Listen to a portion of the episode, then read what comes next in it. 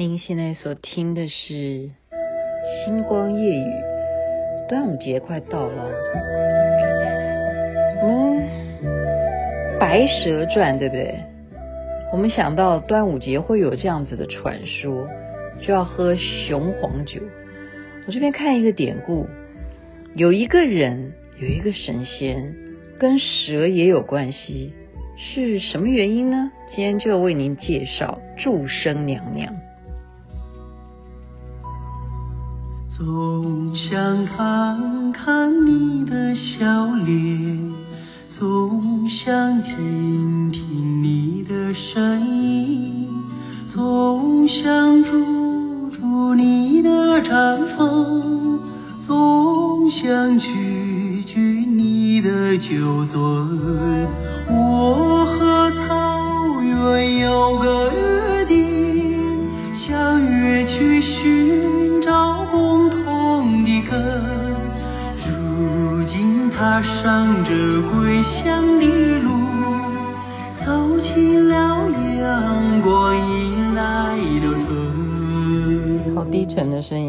降央卓玛，非常特别的音色。他所演唱的跟草原有个约定。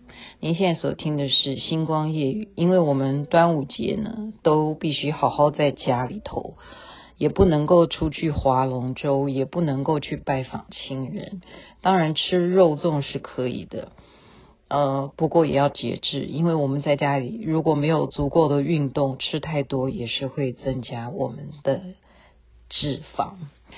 今天讲的，为什么刚刚讲说跟蛇有关系啊？祝生娘娘，我们如果有印象的话，其实很多的庙宇如果有拜妈祖。或者说拜观音，还一定会有一个方向啊，不一定是在右边或者是虎边会有祝生娘娘。相传他是从唐朝的时候就有这样子的故事了。父亲呢是一个福建福州啊的临临水啊临水人，他也是一个文官，就是一当官的叫陈昌，是一个蛮好的好官呐哈。可是他所在的这个区域呢，有一天呢、观世音菩萨就经过啊，经过他们的上空，发现这一块土地呢，妖气很重，到底是什么妖啊？那观世音菩萨一看，哎呀，这里有蛇妖啊，这个妖气冲天，一定要派一个人把这个妖呢给收了。所以观世音菩萨非常的慈悲啊。这一会儿呢，他不是掉下眼泪，他是把他的指甲咬一片下来，然后这个指甲就给他弹，哦，弹化为一个金光，这个金光呢就射到了我们刚刚讲的这个陈昌这个文官这个官员他的太太的肚子里头，他的太太呢竟然就因此而怀孕，很快很顺利的就生产了。当时生下来这个女孩啊，房间呢还充满了很多的这个金光闪闪啊，就是整个房间都锐气千条，所以他的父亲很开心啊，妈妈也很高兴啊，就有一个宝贝女儿这样子诞生啊，就给她取名字叫做静姑，因为她姓陈，所以陈静姑好，就是临水夫人。原来的凡人的名字。那有一天呢，就来了一个艺人哦，非常我们所谓的艺人，就是他一定有很特别的法力啦，或者他有什么艺术啊，他就来教授陈静姑很多很多一些他从未学过的法术。那这些法术呢，在陈静姑的心目中呢，他有一个志愿啊，他特别想要帮助女性。就像我一样，我我也有这种想法，因为我觉得，如果你们说女人业障很重的话，我觉得我自己也是女的，为什么我们女的不能够救我们女的呢？女的也要嗯抬头挺胸啊，因为男女不公平嘛，我们女人要怎么自救哈？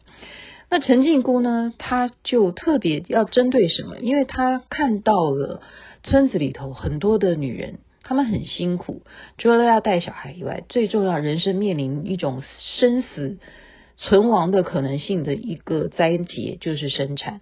所以他看到如果是有妇人要怀孕、要面临生产的时候，他都会在小小年纪的时候都会去帮忙，帮忙人家怎么样用他所学的去让那些怀孕的人能够顺利的生产。所以这个村子里头，从他小的时候呢，就对这个陈靖姑有很好很好的印象。那这时候呢，他爸爸就把他给嫁人了啊。他嫁了人呢，也是姓陈。那这个陈启娶了她之后呢，她也怀孕了。这个时候有另外的，好也是邻居啊，就发生了很奇怪的事情。他什么事情呢？就是他们家里头的太太啊，好像难产一样。然后这个难产呢，已经拖了很久都生不下来，所以就说可不可以请陈靖姑去他们家看一下，到底发生什么事情？所以陈靖姑呢，就当然了，要有那种侠女精神，是不是？就亲自到这一个家人去看，到底你们家是发生什么事情？哇，这回就是早年观世音菩萨就看到的哦。陈靖姑一眼就瞧出来他家有妖气，这个妖呢，就是所谓的蛇精。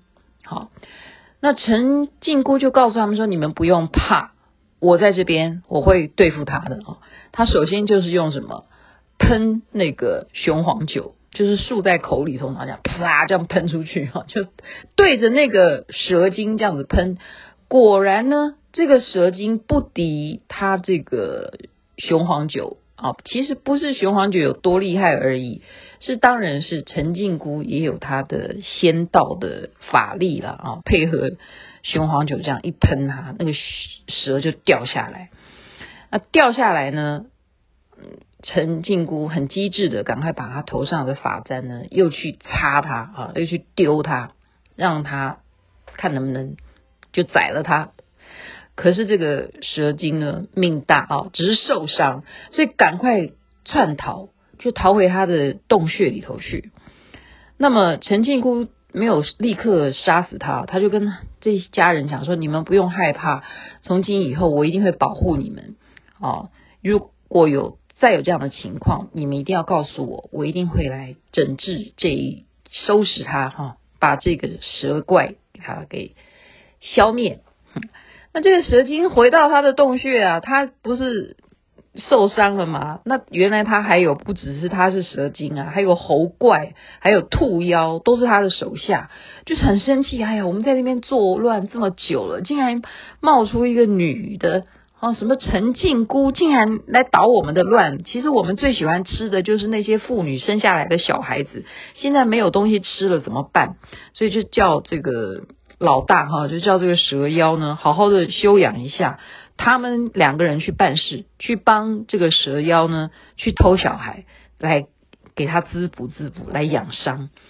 那这时候，陈靖姑当然是有所准备的，她在村子里头就像护卫队一样哈，到处去注意有没有哪一家的妇人啊，他们有没有什么困难啊，或者是哪一家的小孩啊，是不是被抓啦或怎么样，她就一直在关心啊。事实上，她已经怀孕了。她自己也有身孕啊，她那一天那样子喷这个雄黄酒，对着那个蛇精这样子喷，其实对他自己来讲也是有一点点受到内伤啊。那没想到这个蛇妖啊，跟这个猴怪、兔妖呢，他们又想一个法子，就让这个村子没有水喝，就犹如我们现在一样，其实好像旱灾不是完全的解除。他们是用什么方法？就是从那个上游啊，就是用一个很大很大的石头堵住。怎么堵呢？就用这个蛇怪整个身体就盘住那个石头，就堵在那里，所有的水就下不来，所以人民就无法取水，也捞不到水喝水，也没有办法洗澡、洗衣服，什么水都没了。好，那么。陈靖姑知道了以后，一定就是有人在搞鬼，他就决定要上山。可是家人都劝他说：“你不要去啊，你已经快临盆了。你现在这样上山，万一你小孩要生的话，我们怎么帮你？”可是陈靖姑是非常固执的啊，他一定要消灭这个妖怪，所以他果然上山呢，就看到这个妖怪蛇精啊，是用身体在围住这个石头，缠绕着，不让人们能够有水喝哈。所以他就很火大，他就拿出他的宝剑，射向那个蛇精。蛇精也会拿出他的法宝，所以就看到一红一青的两道剑光在空中这样锵锵锵锵哦，好像在有那个布袋戏一样，锵锵锵锵这样子，红光来，青光来，就这样子打来打去的。那这样打来打去，因为他必须要应付陈靖姑嘛，他就没有办法管那个石头。这时候，这个石头就开始松散了。那刚好那些猴怪啊、兔妖啊，也要赶快去护着那个石头啊。没想到，就是大家都有点啊，没有办法集中战火呢。就因为陈靖姑还是比较厉害，所以青光就被他给打败了，红光那个剑光就给他哇。就给结束生命啊！全部都被他给打得啪啪叫、哀哀叫啊！那石头就松散啊，大家的水流就流下来了，就有水。可是这时候呢，陈靖姑啊，她是用着剑，这样一支剑这样撑在地上，另外已经是气喘吁吁。为什么？因为她已经。把全部的力气都用在刚刚跟这个蛇怪在搏斗，然后大家一时就找不到陈靖姑了。等最后找到他的时候呢，已经发现他身边诞生了一个非常健壮的小男孩，但是他自己呢，已经是啊、没有力气了，所以他在临终的时候就跟所有人村民们讲。谢谢他们对他的支持啊！他以后等他死了以后，他一定要保佑所有难产的妇女，因为事实上她也是因为难产而这样子过世，所以村民非常的感动啊！陈庆姑过世之后呢，他们就认为她就是神，她就是仙，她就是仙姑，她就是照顾我们整个临水这个地方的妇女。小孩，所以他们就封她为祝生娘娘。那事实上，祝生娘娘是不是有灵感呢？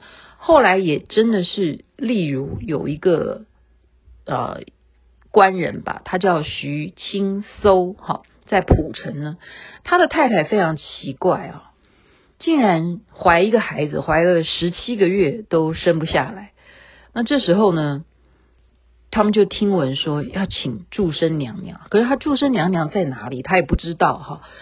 祝生娘娘是很慈悲，这时候她就化为一个妇人，亲自去找这个徐青搜，就告诉他说：“我可以帮助你的太太生产。”结果在他的这样子的妙手的医术之下呢，真的就顺利的生下来。那徐青搜说：“我要用什么金银财宝来感谢你？”他说：“不用，你只要在手帕上面写。”上几个字就好了。他说写什么？他说写徐青搜赠城市旧产，这样就好了。就写这几个字，写在手帕上就好了。哎，徐青搜就觉得很奇怪啊。好吧，那就写吧，就给你吧。你就只要这个东西哦，好吧，就拿走了。就后来徐青搜在想要说，我一定要好好感谢啊，因为我也有求过祝生娘娘。哦，在跑到说祝生娘娘在哪里？到了。临水这个地方呢，看到他们的庙里头拜的祝生娘娘，跟他所见到来帮他太太接生的这一个夫人长得是一模一样。更可怕的是，不是要可怕，更灵验的是，没想到这一个神像的手上拿一个手帕，正是徐青搜所写的“徐青搜赠陈氏旧产”这几个字。那就是他的笔迹嘛，所以代表真正就是他显灵，化为一个凡人去帮他太太接生。后来的唐朝的皇后难产，同样的祝生娘娘也是去帮他完成顺利的顺产。好，所以唐朝就称祝生娘娘为顺义夫人，又有一个封号。所以目前在台湾来讲呢，好像台南也是。祭拜祝生娘娘非常多的庙宇，那么我们今天为什么会谈到祝生娘娘？我还是一个 一种渴求啊，因为祝生娘娘既然关心我们妇女，也要了解，在疫情期间，做妇女的也是很很很需要一些正能量的，因为比方说你要做菜，你要一家子的人，好，有些人要线上教学，要上课的，要带小孩的，还要管长辈的，还要管老公的，女人不容易，女人真的是不容易，所以祝生娘娘。我真的是很尊敬你，希望你能够也感受到现在疫情的严重，让我们所有人能够远离这个病毒，人人得以健康平安，大家一切美好。这边晚安，那边早安，也在这边预祝大家端午节愉快，但是不要出去趴趴走，OK？一切平安。